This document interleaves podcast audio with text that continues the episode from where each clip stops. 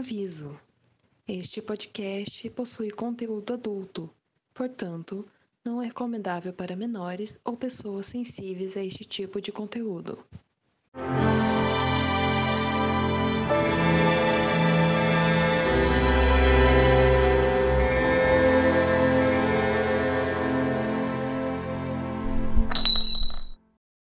Bem-vindos ao Chá em Dalton, um podcast para discutir episódio a episódio a série mais badalada da Inglaterra, Dalton Abbey.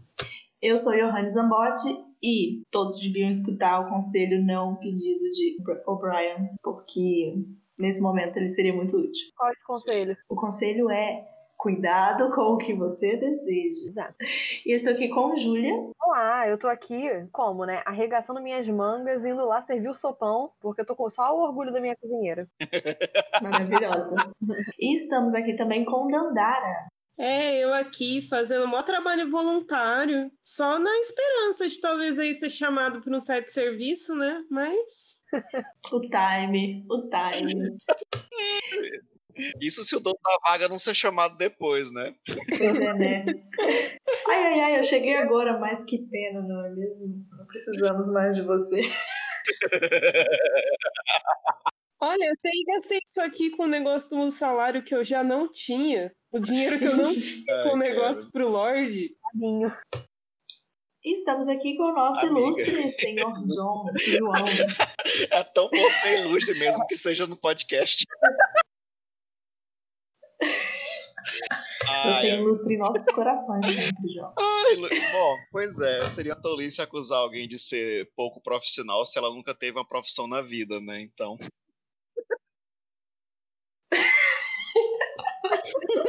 Caraca, De top fato, frase de Violet. Eu amo. de fato. É complicado exigir as coisas que a pessoa não tem, na verdade. Na verdade, não Foi a Isabel que falou pra Isabel Cora. falou isso? Não lembro agora. True. Então, Isabel fazendo escola com Violet. É por isso que são amigas, né? Amigas Aliás, chatear, hashtag chateada, eu vou pra França, pra onde eu sou mais útil. ninguém pode Ai, dizer que essa mulher não sabe guardar uma mágoa. Até mais do que o Brian, porque tipo, ela, ela deixou de estar numa mansão pra se meter em uma das linhas mais perigosas do front. Vamos lembrar, né, que França daqui a pouco vai ficar mais. Já tá o quê? Dois anos de guerra? O negócio lá não tá bom, não. É, Tá quatro anos. Ah, de 14 a 18, eles já estão em 18, já tá pra Ou seja, acabar a tava guerra. há o quatro anos nessa brincadeira aí. Uhum. E enquanto isso, né, falando da guerra, surge um boato, um murmurinho, um disse-me-disse de que, de que William não, não chegou ainda, né? Ele era pra chegar, não chegou. Aí a Daisy vai lá pergunta pra, pra ele, se será que tem como ver se esse menino vai chegar ou não? E eu sei que acaba com Matthew e William desaparecidos. Mas antes a gente tem até o, o William lá, todo bonitinho, fardado, né? E assim, não, não tem problema, eu vou. Ah, não, eu tô confundindo os episódios. É, não, Cancela. ele não tá nesse. Ele não, ele não aparece só. Só no final. Aparece, na verdade, a Daisy perguntando pra, pra Edith se ela tinha alguma notícia, alguma coisa. E o melhor é que ela pergunta: Ai, vocês são namorados? ah, não, é que todo mundo gosta dele. Detalhe, eles são Na noivos. cabeça do William, ele já só. É, Pô, na cabeça dele não, ele falou É, mas ela também não aceitou, então. Ah, mas uma coisa é ela não concordar com ele e outra coisa é ela é ele falar, olha, estamos noivos e ela não desmentir. Ela aceitou sem dizer sim. Ela ficou tipo, é, é, vamos ver, né? A senhora Pesmore aceitou por ela. É. Parece até que é a senhora Petman que vai contar. Mas então fica nisso, né? Nessa expectativa. Realmente o, o, o Robert recebe uma notícia de que o Matthew está desaparecido, que ele foi fazer é, uma, uma pesquisa, como é que chama? Uma... É, é, é, Então, também isso não, não, a palavra na cabeça, não é Honda. É, gente, não é vigília. Meu Deus! Ele foi, ele foi fazer. Ele foi fazer uma. Ai, eu não lembro o nome Uma droga. Não, Uma missão, Ele gente. uma missão. Aparece ele e o William lá no meio da, da galera caramba. contando. Ele, ele tava. Ele tava no- fis- no meio dos é, a palavra não é fiscalizando, mas ele tava fiscalizando. Ele tava. Ele tava averiguando o perímetro da base pra, do acampamento deles para ver se justamente se não tava tendo aproximação de inimigos. Mas a, tem uma palavra para isso que eu esqueci agora. Eles estavam, tipo, fazendo umas vezes de batedor, Não, né? porque batedor ele fica período. explorando é terra ainda não é, mapeada, no caso. Mapeada não, mas ali no caso o que eles estavam fazendo era uma ronda mesmo. Ah, tipo uma ronda. Eles foram dar um rolê no meio do mato e se perderam. Basicamente. E tomaram só uns tirinhos Amiga, aí. eles não só não se perderam, como ainda encontraram. Então, foram muito eficientes. Não, e fica aquela. E fica aquela, aquele mistério no ar, né? Tipo, o que, que será que aconteceu? Fica aquela, essa festa virou um enterro, né? Todo mundo ner- nervoso. Eu amo que, assim, todo mundo do, do andar de baixo, né? Todos os criados sabem do sumiço dos dois, né? Por conta do William. Mas né, do andar de cima, só o Robert e Edith sabem, né? Tipo, eles não querem que ninguém mais saiba. Tá essa tensão no ar, enfim, ninguém sabe e tudo mais. E assim, ó, estou aqui nesse episódio de hoje falando bem de Edith, tá? Porque a Edith podia ter jogado na cara da Mary que ela sabia a informação do, do desaparecimento do Matthew e tudo mais, mas não, ela teve compaixão e, e, e foi e falou, tipo, ah, eu não acho certo é, é, você não saber sobre isso e tudo mais, eu tô aqui te avisando de boa, não tô te espizinhando, não. E a Mary acredita, né? Então, Vocês estão vendo aí, que os roteiristas deixaram de odiar a Edith, né? Do episódio passado pra cá. Ela tá numa ascensão de. ahn, não vou dizer de bondade, porque ela nunca foi uma pessoa totalmente má, mas assim. é, Ela tá na jornada de redenção. Redenção de Edith, né? Encontrou um propósito, né? Acho que ela tava muito sem o que fazer na primeira temporada. Aí nessa segunda temporada, ela já trabalhou na, na fazenda, já deu um beijo lá em quem não devia. E aí, agora ela tá, tipo, ajudando efetivamente o pessoal, né? Os soldados na recuperação e tudo mais. Então acho que ela tá, tipo, ah, beleza, então vou ficar aqui de picuinha com essa, com essa mulher aqui. Não, né? É, então, parece que ela encontra um pouco de propósito e, inclusive, ela abre o episódio já entregando cartas a todos os. ao pessoal que tá lá. Eu achei bonitinho. Eu também A, a gente Ela vê já ela começa realmente tá bom? confortável nesse papel de assumir essas funções. Enquanto a Mary é sempre ou séria ou com má vontade. A única hora que ela tava sorrindo, fazendo esse tipo de serviço, era quando o Matthew tava lá. E ela tava sorrindo, conversando com ele. Depois que ele sai da cena, ela volta a ficar séria. Ah, mas tem que fazer uma média com o boy. É, mas assim, eu não acho que ela tem uma má vontade. Quando fica revirando os olhos pra fala, ajudar os pede outros. pra Assim, poder ela fazer um número no concerto que vai ser isso que encerra o episódio. Não, teve um que tem no meio do episódio tem o, o final. Mas ela fala assim: ah, eu vou cantar só uma música, mas só. Sabe? vou dedicar tantos minutos do meu tempo. A Mary ainda tá snobs, ela tá meio snobzinha nesse episódio. Sim, mas na- numa apresentação, assim, né? Agora, tipo, ela tava lá Então, pegando eu vou fazer apenas tudo um mais de mínimo, boa, que me sabe? manda, que mamãe tá mandando. Fora isso, não. As Inclusive, falando em mamãe, né? clash de Falando em mamãe, Meu Deus. sogra de um com sogra do outro. Opa. Não, ainda não. Ainda não. Estamos queimando. Então, olha o spoiler. Aberto, foi a abertura do Por episódio. favor, né? Ah, tá. Não, o spoiler da, da sogra. Mas é, então conta pra gente, Johanny, que- Então, logo no início, né, a gente tem a Cora assumindo, né, o papel de, de gestora do hospital Delta para convalescentes e passando por cima de algumas coisas, né, que a, a Isabel já tinha programado, né. Teoricamente, aí erro da Cora, né, sem consultar, porque decidiram que seria dividida a função, né. Mas, nisso, a Isabel fica, pô, tudo bem então, vocês não me querem aqui, eu vou pra onde me valorizam mais. Não, mas o melhor é que nessa cena ela fica tipo: Não, mas então vocês não vão me pedir nada? Vocês não querem que eu ajude em nada? Então vai embora. Aí ela fica esperando a reação da Cora. E a Cora fala: Tipo, não, vai. E ela fala, eu vou mesmo, hein? Olha que eu vou. Gente, eu queria, eu queria exaltar a, a atriz Penelope Wilton, que faz o papel da, da Isabel, que eu acho ela maravilhosa e, assim, pouco reconhecida. Porque, gente, como as expressões dela são tudo em minha vida.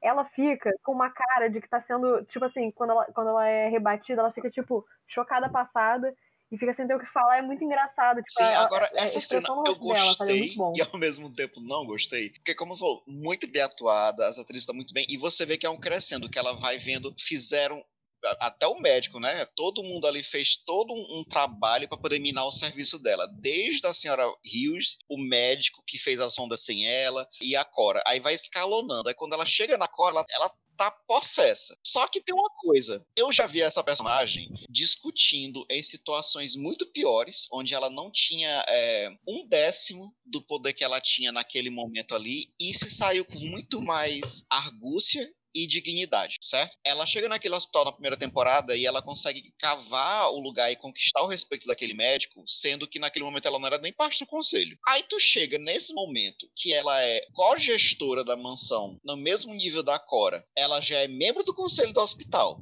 Então, assim, quando a Cora vai e desfaz tudo que ela fez, ela poderia ter chamado é, o, o Lorde dono da casa, ela poderia ter chamado o médico, que era do, que é a autoridade do exército, e fazer tipo assim: olha só, ela não pode unilateralmente desfazer tudo que eu fiz. Mas não, ela fica balbuciando, ela, ela fica parecendo uma, uma adolescente, uma criança, tipo assim: ei, eu, eu, eu, eu vou embora, eu vou embora. Aí a Cora, vai, parece eu discutindo com minha sobrinha. Minha sobrinha tem oito anos, tá? Minha... Minha sobrinha tem oito anos, ela fala assim, mesmo. Dindo, eu, eu, eu vou embora, vai, minha filha, vai. Mas eu acho que isso pecou, no caso, né, ela se perdeu no personagem. É, eu acho que, o, que essa questão de ter uma divergência na personalidade dela, né, porque me parece, desde, desde que eu vi a primeira vez, que esse trecho, esse momento, parece que a atriz precisou sair da série, porque ela sai tão abruptamente do núcleo de Down, porque que nem a gente estava discutindo quando vimos o episódio, ela não, ela não volta a trabalhar no hospital, que era um lugar que ela poderia estar trabalhando, né? Ela não arruma um outro serviço não, então ela vai pra França, sabe? Ela faz a malinha dela e vai embora do país. Sendo que o filho dela, herdeiro, ele volta para lá, sabe? É o lugar que ele, que ele retorna nas férias, nas muitas férias que ele tem da guerra. E ela resolve ir pra um outro lugar desconhecido, fica sozinha, sabe? Me, eu, não sei, eu não lembro exatamente quantos episódios ela fica fora, a gente vai ver ao longo que a gente for rever, mas a impressão que eu tenho é que eles acabaram falhando um pouco na narrativa para justificar uma saída da atriz. Acho que vale a pena até pesquisar, né? Uma coisa também é que mais para frente também, ele o quando eles recebem a notícia de que o Matthew está desaparecido junto com o William, eles não conseguem contatar a, a Isabel também. Então, tipo, depois que ela sai desse episódio, ela não aparece mais em situação nenhuma, assim. Aqui, Isso também acho que causa estranheza. vocês enquanto a gente estava assistindo episódio. Ela não precisava nem ir para França, porque, lembrando, ela ainda é parte do conselho do hospital e Dalton é apenas uma extensão da ala de convalescentes, então ela poderia perfeitamente ter ficado, ah, tudo bem, não sou bem-vinda aqui em Dalton, então eu vou para o hospital. Só que aí entraria nesse mérito que a Dandara pontuou. Se ela tivesse na cidade, no hospital da cidade, seria estranho não ter uma cena dela recebendo a notícia do, do desaparecimento do Matthew e também seria estranho ela não estar tá presente na cena depois do, do evento, né, que, é, que encerra o episódio. Então realmente tiveram que despachar a mulher para longe para justificar ela não aparecer em momento algum. Pois é, mas assim, isso é especulação nossa, né? A gente não sabe se realmente a atriz é, saiu. A gente acha que sim, nesse, nesse, nesse momento, né? Que a pessoa se apresentar por algum motivo, porque é muito estranha realmente essa saída. Ah, mas a gente não tem certeza se de fato aqui no MDB, isso, né? a consulta aqui em tempo real, tá? Aí, o que é que eu descobri aqui? Especulação minha. Então, em 2011, quando tava tendo a gravação da, da segunda temporada, aqui, o lançamento dela, a, a atriz que faz a Isabel, ela teve participação em uma minissérie e também ela gravou o Exótico Hotel Marigold. Então, eu acho que foi esse ah, período excelente. que ela passou afastada da série, porque em 2010, quando foi gravada a primeira temporada, as participações dela são mais pontuais. Em, em, na, em, são em séries de TV, mas assim, só vejo um episódio aqui, outro acolá, não são compromissos, são extensos, então pode ser que ela ficou afastada nesse período. É. É, pode ser. Pode ser. E realmente a gente, a gente não lembra agora de cabeça, é. né, quanto tempo ela fica afastada. Aí o Renan até comentou isso. Mas a gente vai prestar atenção nisso pros próximos episódios e vai comentar isso nos próximos episódios certeza, da, do podcast ah, também, bom, né? O IMDB sempre salva nos podcasts Sim. que sempre a gente tá pra dúvida com alguma coisa, a gente vê a pessoa. Ah, vou bem rapidinho aqui no IMDB. certo. Sempre, claro. É, por que não, né? Com certeza. Principalmente porque a gente não tem compromisso nenhum. o nosso compromisso é fofoca. fofoca é o nosso é só palpitar. Vocês acham que foi um pouco injusto também? Porque, assim, às vezes eu acho que a Isabel, apesar de ela ser um pouco arrogante em algumas coisas, eu acho que é um pouco injusto também esse backlash que ela recebe, sabe? Ah, eu acho super injusto. Eu acho a relação dela um pouco exagerada. Eu entendo de onde vem, mas é porque acaba falando desse lugar de um pouquinho de arrogância dela. Mas eu acho injusto, assim. É porque, tipo, a Cora passou por cima de tudo, sabe? A pessoa que gosta de fazer cronograma e faz um cronograma bonitinho, separado, horário, papapá. E aí chega outra pessoa e muda todo o seu cronograma sem te falar nada. Olha, eu queria só é, pontuar é, pro tipo, ouvinte que quando a Yolene fala, a pessoa que gosta de fazer planilha cronograma tá falando dela. Então, é por isso que doeu muito, né, amiga? Fale aí. Eu não vou, eu não Tu vou negar. somente esse soco no estômago, não foi não? Senti, senti. É triste. Me dói, confesso também. Não, mas assim, eu também fiquei meio sentida porque, assim, por mais que tenha a questão da Isabel ser meio chatinha muitas vezes, eu sei que a casa é da Cora, mas tem toda a questão de administração. Acho que não custava questão- elas terem conversado foi, sabe? Ninguém pode dizer que foi do nada, porque tá sendo construído há vários episódios a, é a forma como ela foi completamente insensível, é, tratando é, aquele, aquele local não como uma casa, mas como uma- realmente uma instituição do hospital. E o Matthew meio que já tinha feito um comentário que ela vira um monstro quando ela é dada um- uma posição de, de poder. Então, ah, eu, eu acho que já estava construindo essa tensão e, e explodiu nessa situação e a Cora também já tava puta, e a Cora já foi estabelecido também que ela, ela é essa pessoa super simpática, mas quando tu pisa no calo dela, ela também sabe como rebater. Então, a gente fica com pena da Isabel, porque a gente sabe tudo que ela passou no hospital para poder conquistar aquele local e tudo mais. Mas, assim, se eu tivesse no lugar da Cora, eu não ia estar me importando muito com os sentimentos dela, não. Eu entendo a reação da Crawler. Eu entendo, eu também entendo. Eu, assim, eu concordo, eu acho que foi um pouquinho de vacilo, sim, com a Isabel, mas é muita situação da Cora. Tipo, é a casa dela, sabe? Por, por mais Sim, que. ela tá defendendo a que- casa que dela. vários, Assim, ela tem uma autoridade ali, né? Então é complicado chegar gente na tua casa e, e, e sair Pronto, mandando, e desmandando. vocês estavam falando é, essa questão é delas foda. tomarem decisões conjuntas. Vamos lembrar que a Isabel, nos dois primeiros episódios, no, no segundo e terceiro episódio, chegou tomando várias decisões sem consultar a Cora e a Cora só conseguiu reverter depois. Sempre tinha alguma cena de reunião na biblioteca, virou até uma coisa comum, é, deles depois discutindo o que ia ser mantido ou não, das decisões que a Isabel chegou impondo e sem consultar ninguém. E agora que fizeram o mesmo com ela, ela explode. Quê? Mas, mas tem todo aquele histórico do que aconteceu com ela é, no passado, dela ter que ficar sempre tendo essa autoridade dela sendo questionada pelas outras pessoas. Mas é assim, né, amiga? Tu, tu fez, tu tá pagando pelo que tu fez.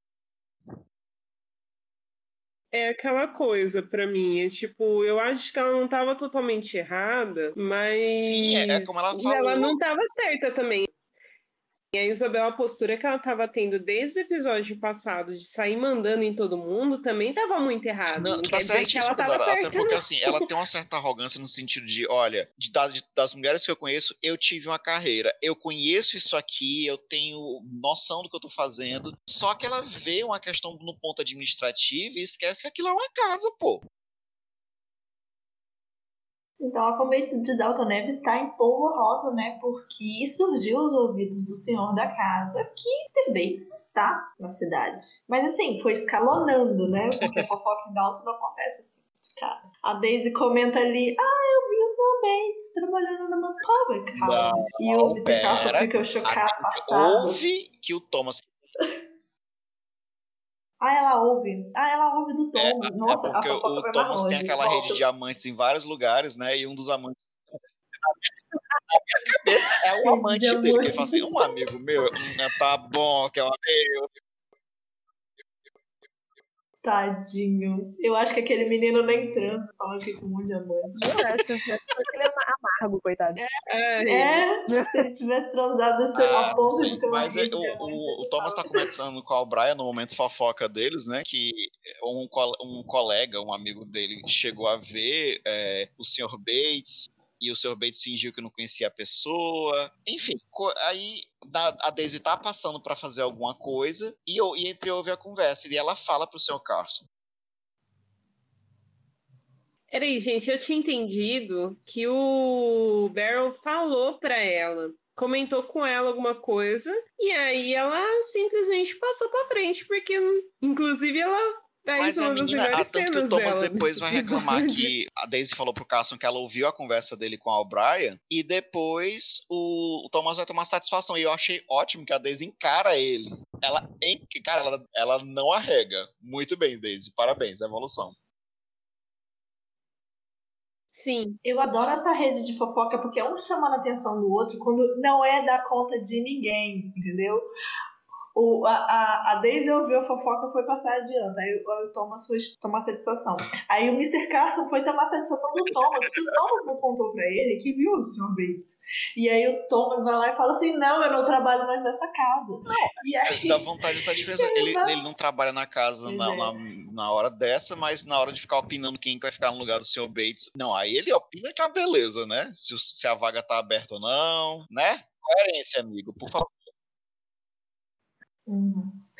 Não, mas eu falo, eu falo que não é dar conta de ninguém a vida do Bates, né? Porque tanto que o, o Robert vai lá todo, olha, Ana, é, eu ouvi falar que o Bates tá na cidade. Ah, eu não sabia. Aí ele, ah, não era meu segredo pra contar, né, seu Vamos puxar um outro assunto que não tem nada a ver. Eu achei esse episódio, assim, ao mesmo tempo.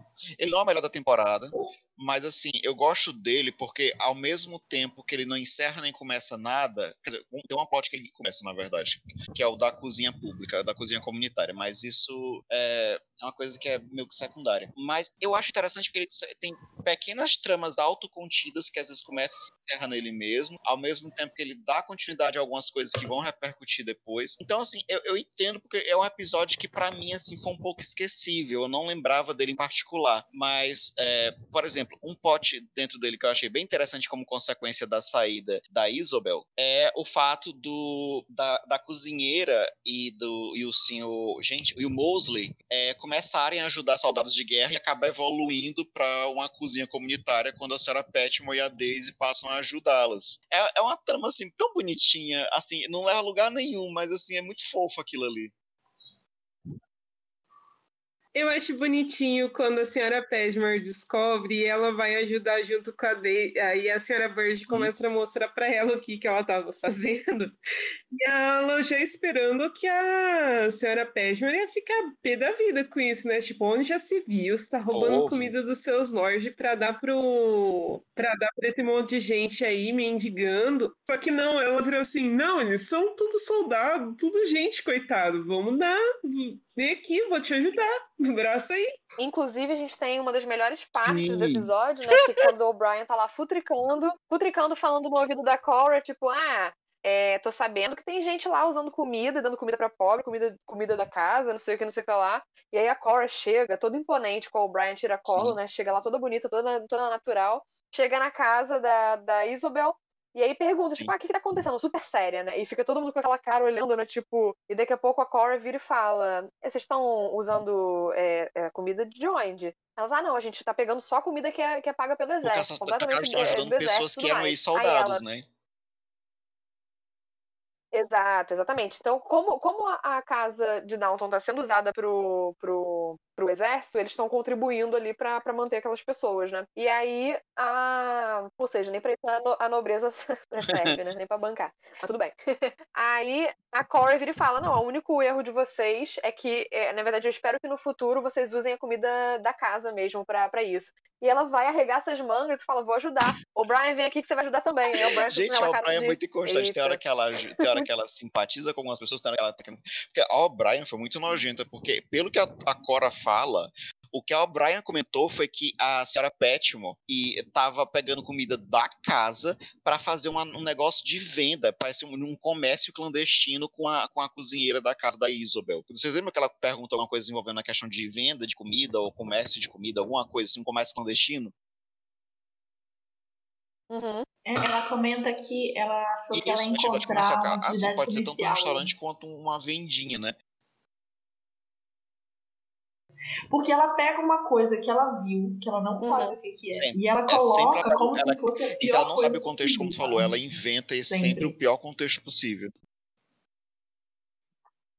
Aliás, ela me solta também aquela falando sobre o desaparecimento do William também, que tipo, ah, você já tem que considerar que ele pode estar morto, que foi muito tipo bizarro assim, Aham. mas ao mesmo tempo foi um dos poucos momentos mais assim, tipo, assim, não é, nem- não é humanos, mas sinceros da personagem, assim, Sim. sabe? Tipo, que parece que mostrou que um rancor irmão, dela de foi, ter ela perdido alguém pro querido, que ela sabe? teve um irmão que foi pra guerra e voltou com o estresse pós-traumático. Exato. E assim, ela, ela, ela fala, quando, quando ela manda essa, tipo assim, ah, ele pode ter, ou então ele tá morto. E a gente já pensa, putz, lá vai o Brian sendo escrota de novo. Só que na- no, no momento seguinte, ela só não tem tato, né? Porque no momento seguinte ela fala, eu espero de verdade que eles não, não estejam, Não. mas a gente tem que se preparar pra essa realidade. Então, tipo, ela não tá desejando a morte dele, ela tá falando que pode ser que tenha acontecido isso, né? Ela só não tem sensibilidade. Ela né, não tem tato. Não tem, não tem tato, mas. Ela tem um coração Ali, todo gente. piludinho, gente. Ai, ai, é o Brian. Ai, meu Deus. Aí é demais, eu não consigo. Eu- o pior é que eu tento, a gente tenta ser empático com ela. Eu acho que sabe o que que falta para o Brian? Backstory. Porque se eu acho que se ela tivesse alguma coisa. Porque o, Tom, o Thomas tem, entendeu? Vira e mexe no episódio, não agora tanto na primeira temporada no começo, mas a gente começa a ver algumas coisas dele, sabe? De, de interior, Uhum. de, de sensibilidade. Ela não, ela só é esse episódio, essa personagem que a gente conhece. A gente não sabe do passado dela muito assim, aqui e ali, que justificasse a gente ter um pouco mais de empatia. Então eu acho que é mais Olha, fácil a gente Eu não, odiar eu não acho que precise mostrar o passado dela, não. assim, Desculpa, por quê? Porque o que eu sei da O'Brien, do pouco que a gente sabe dela do presente, do pouco que ela conversou sobre o passado, o que é que eu vejo? Que a O'Brien é uma pessoa amarga. Ela é uma pessoa que ela poderia ser rica, pobre, ela poderia estar em qualquer momento do tempo e do espaço. Ela sempre ia ser uma pessoa amarga, ela ia sempre ser uma pessoa que ia guardar rancor por qualquer coisa mínima. Ela nunca vai ser uma pessoa que seria feliz e ela sempre vai ser uma pessoa que vai fazer todo mundo se sentir miserável, exceto as pessoas que ela gosta. Então, assim, é, eu acho que não tem necessidade de tentar contar o passado dela e muito menos de tentar justificar porque ela é, porque tem pessoas que são amargas, infelizmente. Uhum. Não, sim, eu não tô dizendo que, que, que teria que justificar. Eu acho que pra gente conseguir qualquer tipo de empatia por ela, falta isso. Porque quem, pelo que ela é, pelo que a gente interpreta, ela é assim, Sim. entendeu? Não tem, um, não tem como. Até mesmo nessa especulação que a gente faz do irmão dela e tudo mais, ela não fala no momento nenhum que ele se matou ou que ela realmente perdeu ele por conta disso. A gente tem um vislumbre de que ela sofreu algum tipo de perda ou, assim, perda no sentido de que o irmão dela ficou é, fragilizado, não era mais a mesma pessoa, ou perda no sentido mesmo dele ter morrido, mas fica naquilo, fica só assim, assim. E, e é isso. Então eu não consigo. Pra mim, é, eu, eu desgosto da O'Brien, é muito triste conseguir um, um- respiro de empatia pra ela. Não vou Não, eu desculpar. também, eu também não tenho, não. Eu acho que ela só tem dois- esses dois momentos de humanidade, que quando ela, ela simpatiza com o, o, o Sr. Lang mesmo. E, e assim, aí um outro momento de humanidade que a gente vê nela é quando ela se toca da merda que ela fez lá no final da primeira temporada é, com a Cora, né? Mas assim, a merda já tava feita, a gente não tem nem como perdoar ela, porque, porra, ela causou um aborto. Ah, né? mas aí eu nem acho que é. Aí eu nem acho que é humanidade. É culpa mesmo batendo nas costas, entendeu? Mas, é- mas a culpa veio depois, a culpa veio antes de A acontecer. É, Eu acho que bateu peso na consciência dela, assim, na hora que ela, tipo, na hora ela Mas- fez na maldade, assim, só que aí ela se tocou, tipo, nossa, mano, mas eu também. Eu entendi. Ela se arrependeu imediatamente. Sim. É, ela percebeu o nível de ter feito. Só que aquilo ela fez, entendeu? Uma coisa é você planejar uma vingança dentro da sua cabeça. Outra é você agir nela e se arrepender. Mesmo que fosse é, imediatamente depois, cara, eu não sei, nunca vou superar o Brian por causa Eu não- justifica, mas naquela época eu acho que naquele tempo ela tava muito acuada, achando que ela ia ser demitida também, e aquilo acho que foi crescendo dentro dela. Não é uma passada de pano. Isso pra mim é tipo. Mas eu acho que é uma maldade sem tamanho. É, então, eu acho que assim, inclusive um, um assim, o dá esses tonzinhos meios de cinza dessa personagem, mas ela é muito ruim. Muito É ruim. sim, sim, sim. Eu gosto que, apesar de da gente ter claramente favoritos e não favoritos, passagem de panos ou não, é, não tem como não serem personagens humanos. Não é alguém que é ruim, ruim, Uhum. no sentido de maléfico. É. Claro, claro. de- Até porque, assim, quando vocês estavam de- falando de daquela cena que 007 a Daisy recebe a notícia de Uhum. que o William tá desaparecido, em nenhum momento eu entendi que a O'Brien tava sendo ruim, porque ela tava falando uma coisa que era fria, mas o rosto dela demonstrava Não. compaixão. A, atriz é muito boa, porque ela mostra na medida pra tu entender a- a- a- né? o que ela tá querendo dizer, mas não o suficiente pra você entender que ela de fato, ela não deixa de ser a O'Brien. Nunca deixa de ser a O'Brien. Aquela personalidade Uhum.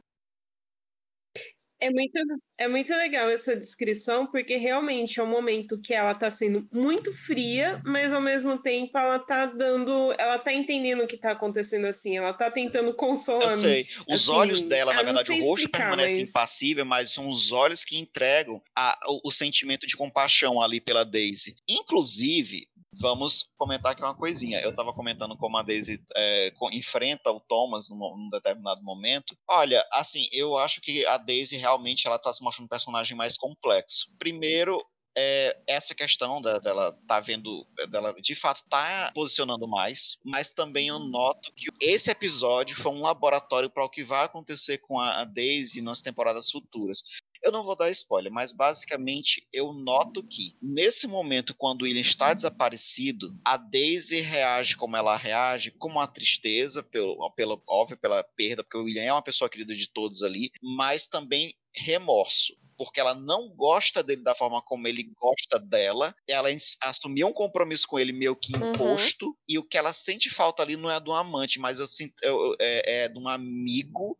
E ela tem o remorso de estar vivendo a mentira. E tudo isso vai voltar potencializado estupidamente em outras temporadas. Sim, e assim, um amigo é uma pessoa que ela, é uma pessoa Claro, querida, claro. né? Ela não Cara, quer mal a ele. atriz, Então, esse, é. esse elenco é muito bem escalado, mas a moça que faz a Daisy, ela não é uma atriz que rouba a cena. Ela é muito. Ela vai de pouquinho em pouquinho. Enquanto tu se dá conta, a Daisy toma uma atitude, tu se desperta. Gente, ela cresceu. Aí tu vai repensar tudo o que aconteceu com, a- com ela ao longo dos episódios passados, e tu vê assim. E tu consegue perceber a evolução. Não, não é aquela coisa que simplesmente acontece e tu, ah, não, forçado. Não, não, ela, ela, ela, de pouquinho em pouquinho vai construindo aquela evolução, mas muito discreta.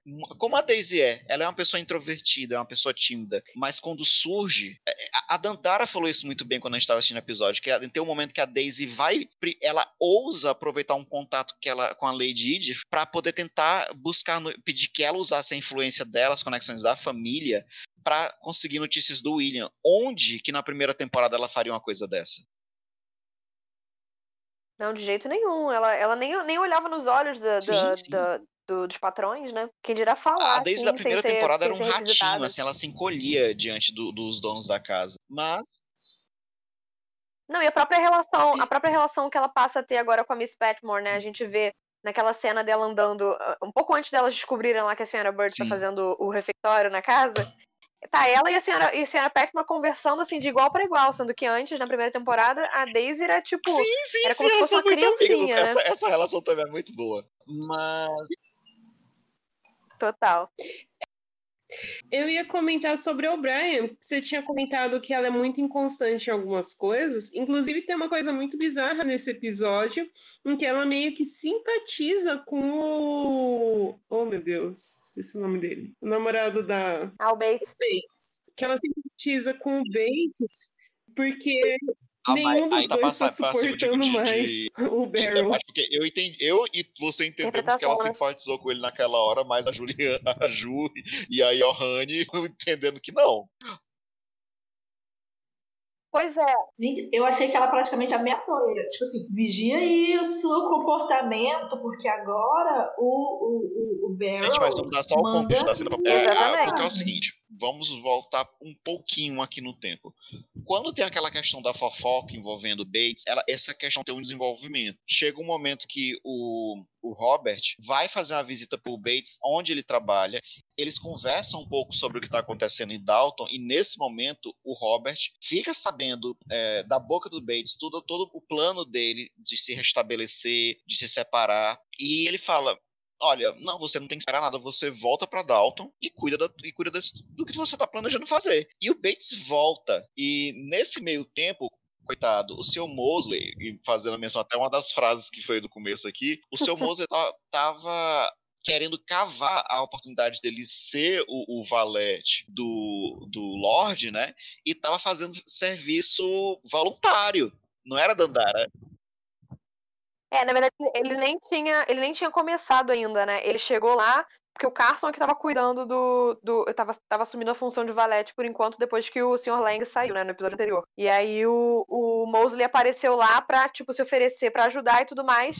E assim, eu fico com uma pena, porque ele se oferece, assim, claramente ele quer ser, ser o valete oficial. E eles falam, ah, não, claro, você pode, você pode ser seu valete enquanto a gente arruma, enquanto a gente não arruma não, o valete. Gente, tipo, e, tadinho ninguém nem considera ele. Engraçado que ele vai começando fazendo pequenas tarefas que são do valete, mas é como se ele fosse assim, ele só tá, ele tá lá, mas a pessoa nunca olha pra ele pra poder considerar ele de fato pro emprego. E ao mesmo tempo ele tem aquela falha dele nunca dizer assim, olha, mas ao mesmo tempo eu entendo. As pessoas não consideram ele porque para todos os efeitos ele tá empregado como o valete do, gente, a, do Matthew. Gente, a gente faz um podcast e a gente não grava o nome dos personagens principais. Desculpe, ouvinte.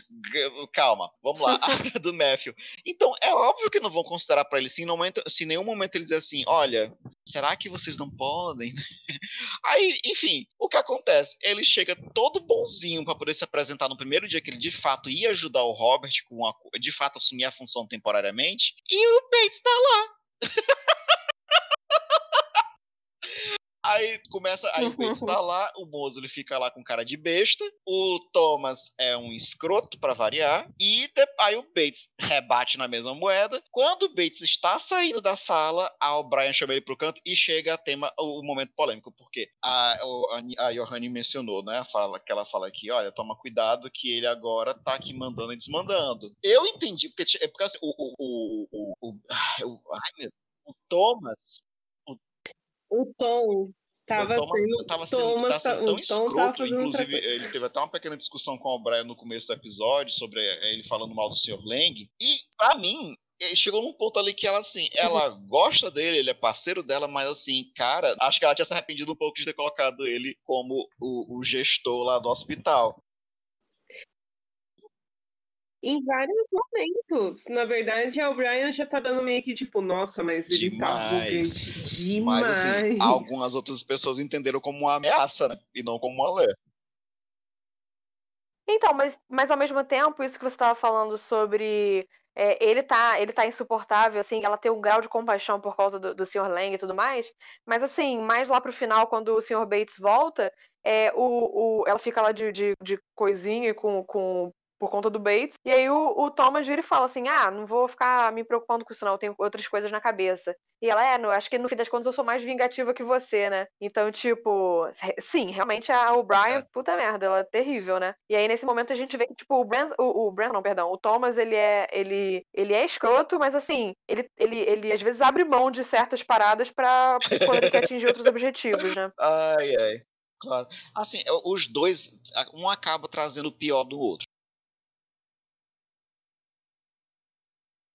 E eu acho, eu acho que até tem uma fala do Thomas com o Brian, tipo assim, ah, você não decide, porque, tipo, você tá meio. Você é esquisita, você sabe? Porque uma hora ela tá sendo legal, outra hora tá. Agora, o faz Bates vai acabar pegando uma porrada, futura, possível futura porrada à toa, porque a questão da Daisy, é, ela, no momento que o, o Thomas é chamado a atenção por estar perseguindo a Daisy, e quem, quem deu, a, quem cantou a bola foi a Sarah Hughes, mas o Thomas e a O'Brien estão especulando Uhum. que é a Day, que foi o Bates, e a forma como eles ficam olhando o Bates e a Ana no final do episódio, a gente já sabe que eles estão com fogo renovado para poder perseguir nosso casal favorito, né? Ah, pois é. Silêncio. Não sossega. Agora, Thomas uma das sossega, melhores né? falas do episódio. A, a senhora Hughes falando que o Thomas estava se dando áreas de importância maiores do que Lady Mary. E isso é dizer alguma coisa.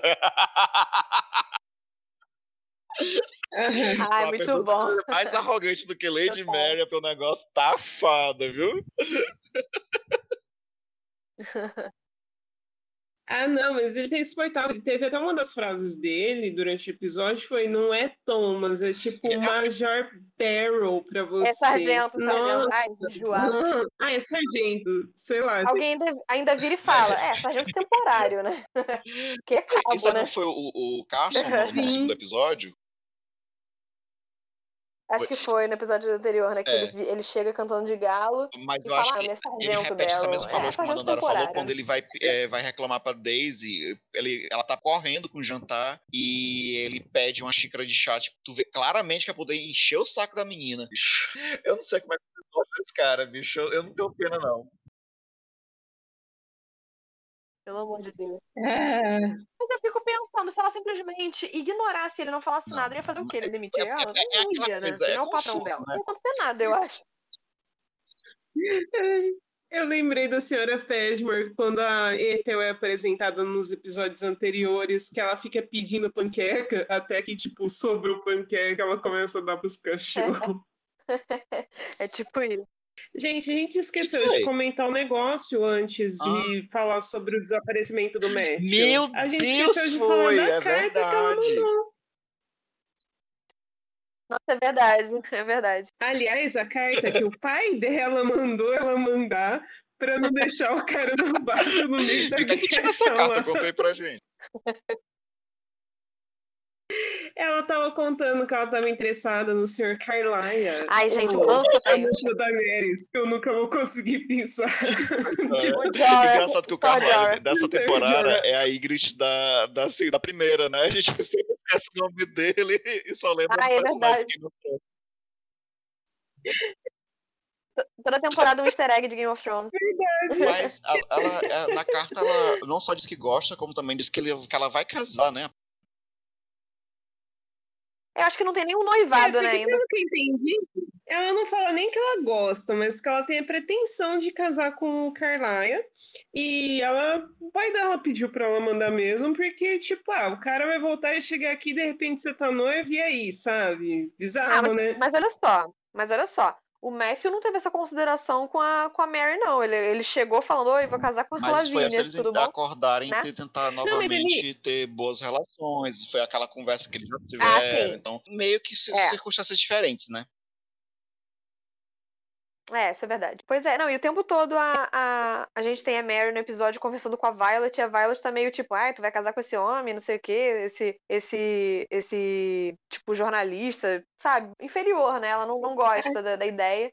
E a Mary fica conversando, não, se, sorry, é, o, so, o Sor Sor, aí, ó, Sor Jorah.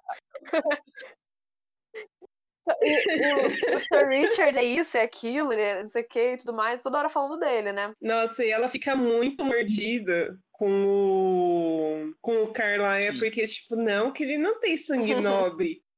E eu acho que no, pode ter comentado no final do episódio que ela chega e comenta assim, é tipo, "Ah, a gente estava se acostumando com o Matthew. Maravilhosa. Mas ela fala na questão do, do, do de ter outro herdeiro, né? Se o Matthew aparecesse morto, ela fica tipo, ah, eu, eu tô feliz que ele, que ele volte, tudo, que, que ele tá vivo e tudo mais, que a gente já tinha se acostumado com ele, né? Imagina o, quem seria o próximo herdeiro. Que dá aquela pontinha que a Violet Ah, parece que ah, mas tá a- começando a, gostar A dele, Violet, nem sabe? a, a É. própria família, ela demonstra que ela gosta e de que dirá o Matthew. Ela... Mas é, eu Ela não gostei desse episódio porque ele tem uma dinâmica que eu gosto muito, que é quando a Violet tá conversando com a Mary. E esse episódio ah, começa com a Violet questionando a questão do, do Sir Richard, né? Do, é, a atitude dele com a Lavinha. E depois Uhum. evolui, porque ah, ela, além de questionar a procedência dele, né? Ela começa a questionar a Síbio, se a Síbio não tem pretendentes. O que eu acho até interessante, Sim. porque a Síbio, a mais nova, ela deveria estar preocupada com a Idif, né? Mas a Idif é esquecida. Gente, a Idif do, ela é Ninguém esquecida liga, né, coitada? total, ninguém se preocupa com ela. Tipo, as pessoas realmente pensam que é ela que vai cuidar dos pais. Vai ficar Ai, pra cara. titia. Ela já tá nessa posição.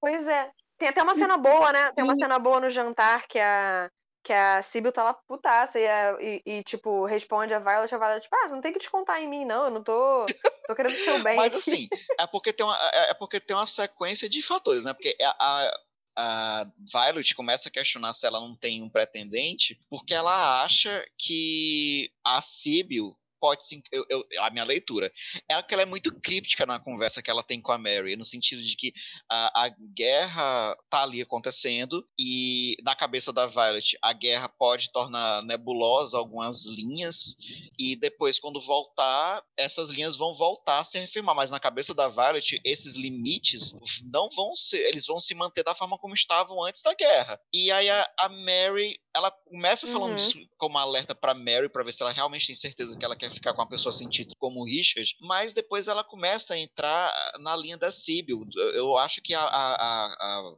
Violet tem medo dela se encantar por um soldado, já que ela é enfermeira, mas isso é interpretação minha porque não é dito. Aí, logo depois, Uhum. A Mary, que já tá com essa caramiola plantada na cabeça dela, vê a Sibyl conversando com o Branson. E aí, meu povo, essa cena é para poder pegar a gente pelo coração, porque o Branson de novo insistindo no amor dele, mas sendo meio filho da puta, né? O que, é que vocês acham da forma como ele tava conversando com ela? Ah, ele...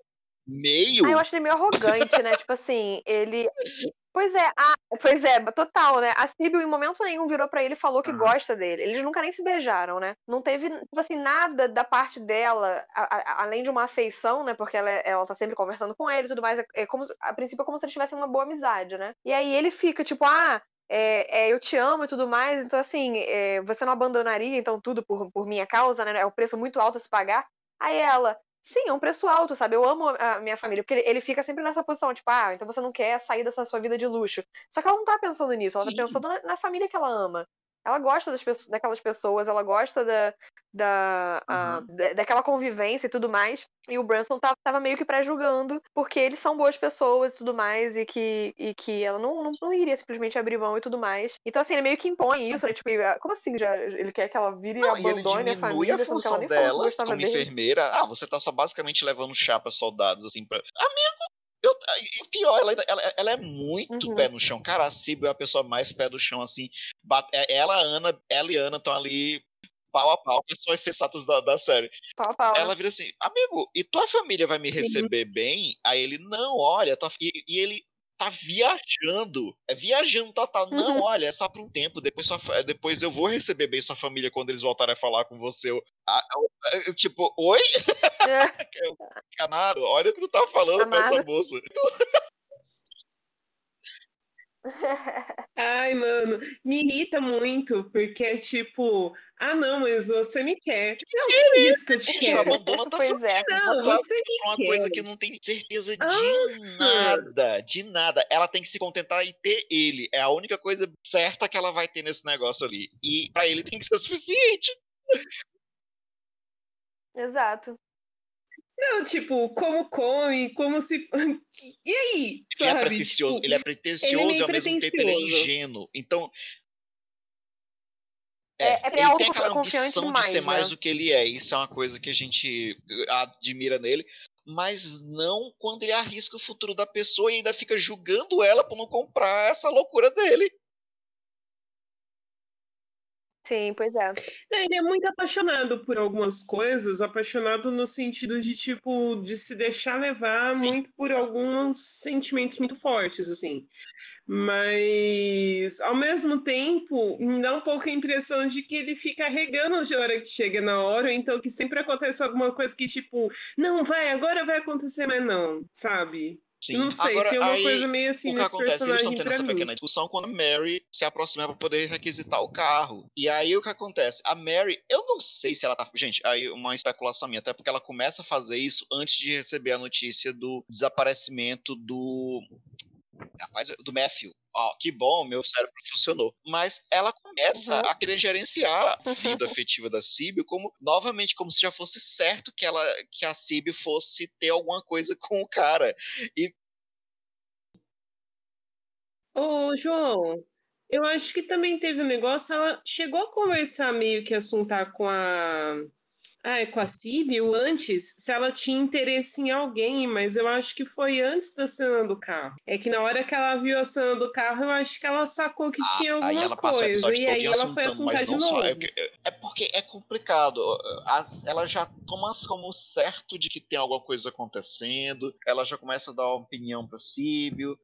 Aí, eu não sei, por isso que eu fiquei com a impressão no- depois que eu terminei o episódio que ela tava tentando direcionar. Primeiro, ela não quer pensar na situação dela, do Matthew e do, do, do Carlyle.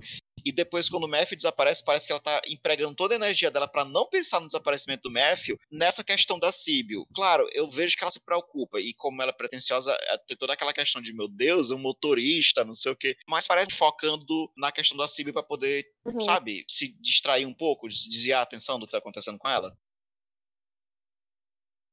Uhum. Sim, e acho que ela dá umas insistidas também bastante pra Sibyl falar pra ela.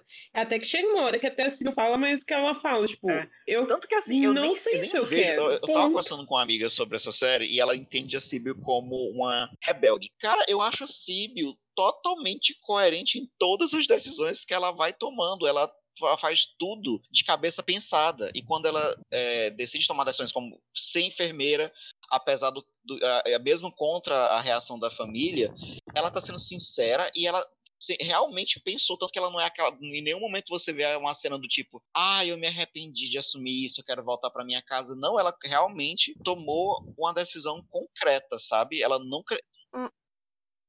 Concordo, concordo, eh, concordo plenamente, mas eu acho que ela não deixa de ser rebelde por isso. Ela só não É é estúpida, amiga- assim, ela É porque a minha pensa, amiga né? colocou como se ela ela fosse tá rebelde sem causa, porque lembra que a Cibo aí nesse momento ela tem 17, 18 anos, ela é Ah, muito sim. jovem. Então, assim, É, não, É. não. Não acho que ela seja rebelde, rebelde sem causa, não. Ela, ela é- pensa bem nas É, não. coisas, ela só Sim, destoa sim, sim. completamente Ela do que é a família segue, né? Eu acho que se tiver, eu acho que se tivesse anticoncepcional e métodos contraceptivos seguros na época, eu acho que ela teria pego e teria, sabe? Teria feito o que ela quisesse fazer. E depois ela pensava se ela realmente queria ou não. Pois é. Pois bem, a gente tem mais alguma coisa pra falar de Síbio ou a gente pode de passar passar pro pra nosso o- último eu acho que plot? tu vai falar do, do- episódio da Sem Vergonhice. Bo- Eu posso só fazer um, um destaque, é porque tem um episódio, é um episódio que tem umas cenas que não é focado nesse personagem, mas assim, eu gosto muito da atuação do Rio Bonneville como o... Gente, minha cabeça, eu tô lembrando o nome dos atores do Robert, eu não lembro o nome dos atores. Robert. Eu lembro o nome dos atores, não lembro o nome dos personagens. Do, do Robert, porque assim, primeiro tem a cena dele recebendo a notícia e conversando com a Edith pra ela não falar nada. E aí depois tem a cena dele com a Mary, antes tem a cena, Uhum. antes tem a cena dele com a Mary questionando o- a decisão dela de casar com o Carlyle e discutindo os- o, em que termos ele começou a, se relacionar com a Cora. E ele tá mandando muito bem, assim, ele, é- ele acerta o tom em cada cena. Agora, Pra mim, o melhor momento dele desse episódio, se não da, dessa segunda temporada quase toda, é o momento que ele tá conversando com Bates sobre a perda do Matthew. Tem uma fala que ele frase que pra mim é a melhor fala do episódio. É, ele fala assim, Bates, eu acho que é cedo demais pra me desesperar, mas eu não sei se eu consigo suportar, ou seja, nem tem a confirmação ainda e ele já tá em luto. E a, Sim, ele fala, né, que ele ama.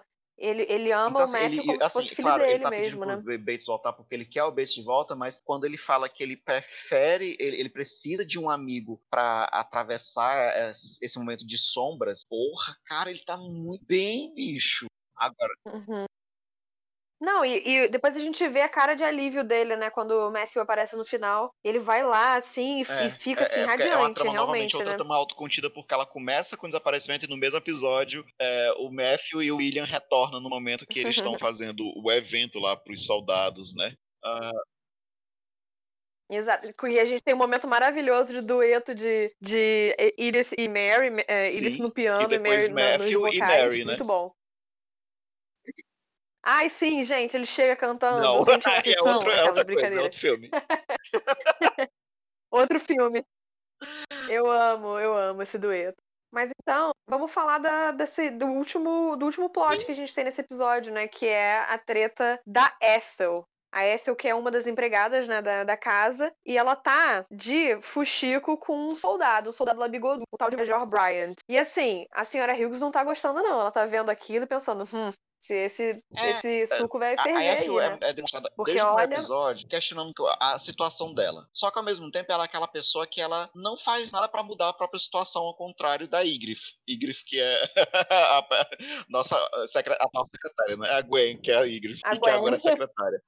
Aí, o- eh, no É, começo desse Ygritte, episódio, ela é mostrada. Tem duas cenas já meio que fazendo o preparativo que vai acontecer. Uma, ela é, conversando com, a- com o soldado, o bigodudo, sem vergonha, e o soldado fala pra Sarah Hughes: Olha, não, não, eu não tô querendo. dis- é, não é culpa dela, eu, eu, ela, eu tô distraindo ela. E a Sarah Hughes, eu sei que você tá distraindo ela. E logo depois, quando, a- quando ela tá conversando, ela tá questionando: Olha, Hum. eu quero, eu quero estar conversando, tá ela, Thomas e O'Brien na mesa. E ela fala: eu não quero ficar para sempre numa posição que eu tenho que ficar assim, sim, senhor, sim, Lorde, sim, Vossa Senhoria, sim, Vossa Excelência. Então, assim, ela é aquela É, pessoa que ela né? não quer estar ali. Mas, assim, ela quer qualquer coisa que aconteça na vida dela. Aí vem o conselho de O'Brien, né? Hum, cuidado com o que você deseja.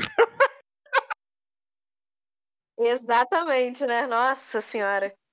É, Mordeu a língua total. É que aí, é que ela, é, então, ela tem um problema que ela é muito Sim. ingênua, ao mesmo tempo que ela é muito arrogante. Dandara. Demais. E ela acha que não vai dar nada. E, tipo, o, o carinha emana Chernobyl, sabe?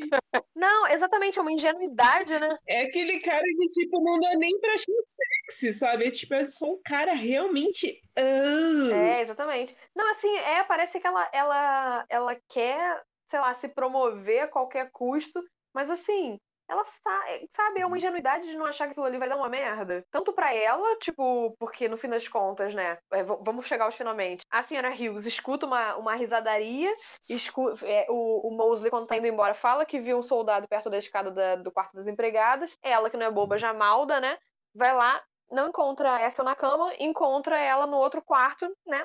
Transando com o, com o Major. E aí, ela imediatamente é, demite a, a Ethel é, sem justa causa, enfim, Amiga, né? Justa E causa, aí, nessa então, assim, época. a Ethel já, já Desculpa. se ferrou ali, né?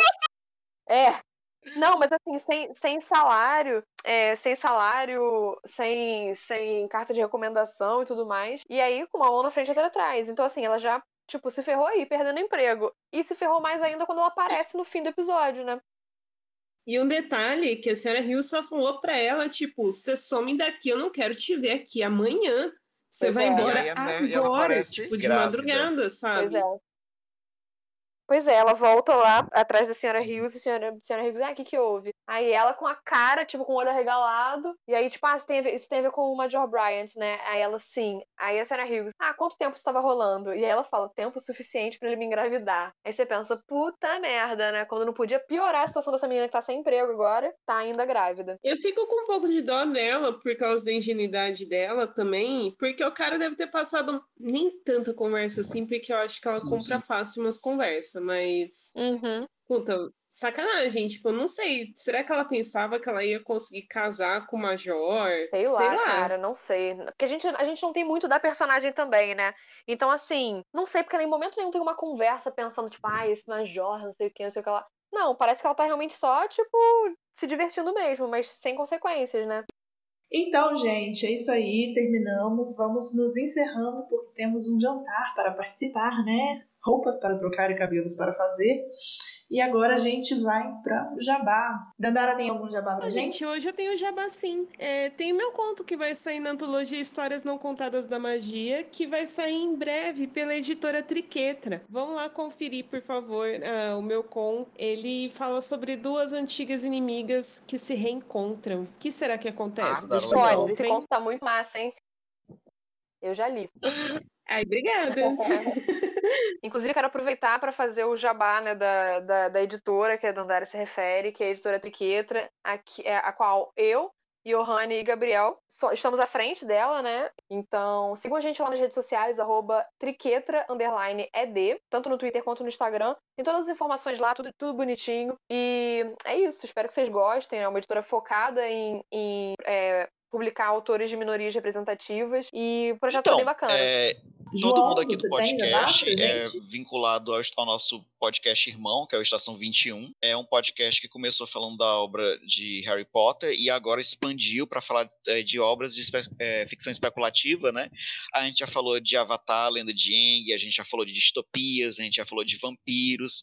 Tá muito bacana o projeto, bem diversificado as- os temas. Então, assim, se você tem interesse, o podcast com certeza tem alguma coisa que você gosta. Assim, se você gosta de cultura pop, se você gosta.